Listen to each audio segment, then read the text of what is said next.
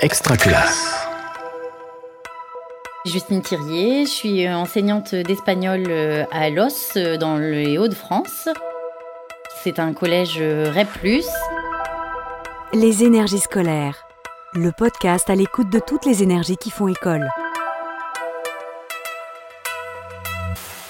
Dès que je suis arrivée, j'ai été professeure principale euh, euh, d'une des classes et euh, je l'ai toujours été, je le suis encore, même si je varie les niveaux, parfois PP de cinquième, de quatrième ou de troisième, en fonction des besoins de l'établissement.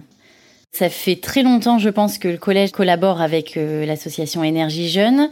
Moi, quand je suis arrivée en 2014, c'était déjà le cas. Je pense que les, hum, les objectifs et le message sur la persévérance scolaire, sur le fait que les élèves, euh, j'aime bien l'expression des pépites, et ils nous disent euh, que les élèves ont chacun des pépites et pour l'instant, soit ils l'ont pas encore découvert, soit ils l'ont laissé de côté. C'est quelque chose qui parle à nos élèves et qui est bénéfique pour les élèves et aussi pour les enseignants. Donc euh, on a continué, on a changé de chef d'établissement il y a deux ans maintenant, mais c'est un partenariat qu'on a renouvelé et qu'on renouvellera l'année prochaine, euh, sans aucun doute. Donc euh, les objectifs diffèrent en fonction des niveaux de classe. En sixième, l'objectif principal c'est de devenir acteur de sa scolarité. En cinquième, c'est de progresser tous les jours. En quatrième, c'est de muscler sa volonté. Et en troisième, euh, en lien avec l'orientation, c'est de préparer son avenir. Et donc, euh, ces objectifs sont détaillés euh, au cours de trois sessions au cours de l'année. L'idée, c'est qu'on autonomise les élèves, qu'on les responsabilise, mais surtout qu'ils prennent conscience que tout est là en fait. Il est capable de, de faire et que euh, voilà, euh, en retrouvant de la motivation, euh, alors cette motivation, elle, vient parfois juste de la session proposée par Énergie Jeune. Parfois, il faut il faut à l'élève un peu plus de temps et donc il faut des piqûres de rappel ou il faut un suivi avec l'enseignant. Souvent, c'est le professeur principal. Donc oui, voilà, l'objectif, c'est donc en fonction du, niveau de classe, euh, qui développe de nouvelles techniques pour euh, savoir affronter, bah voilà, ça reste des adolescents, hein, donc savoir affronter bah, euh, une petite flemme, une fatigue avant les vacances, un petit coup de mou. Alors c'est vrai que les, témoignages sont vraiment tous à chaque fois très prenants. Il y a le témoignage de Riyad Salem, euh, qui est donc un, joueur de basket euh, champion de France, je crois, euh, polyhandicapé. Et je me souviens très bien la première fois que j'ai vu cette vidéo. donc j'étais professeur principal de 5e à l'époque et j'étais assise à côté de Kylian. Et il m'a dit, ah, mais moi si j'étais lui, je me suiciderais. Et donc voilà, euh, une fois la session énergie jeune terminée, on en a reparlé ensemble avec la classe et euh, euh, bah, on s'est rendu compte qu'il il aurait eu bien tort de se suicider, ce monsieur, parce que voilà, aujourd'hui, il est, il est très euh, investi dans le monde du sport, il a plutôt bien réussi sa vie. Euh, et, et c'est vrai qu'en plus, le témoignage d'un sportif, ça parle encore plus aux élèves, parce que ils ont tous ce rêve de devenir footballeur ou en tout cas joueur euh, reconnu. Et donc là, Riyad Salem est un joueur reconnu, et donc son témoignage était vraiment bluffant pour, pour les élèves. Grâce à ces sessions et à ce suivi de l'engagement euh, moral, il y a un, décentrage euh, de la relation prof-élève. On n'est plus sur euh, je suis ton enseignant, on est aussi sur cette, idée de je suis là pour te donner des clés pour la vie. Et quand ça ne fonctionne pas avec l'enseignant, l'intervenant énergie jeune permet aussi ce relationnel. On n'est plus sur un relationnel prof-élève, on est sur un relationnel adulte et euh, jeunes citoyens en construction.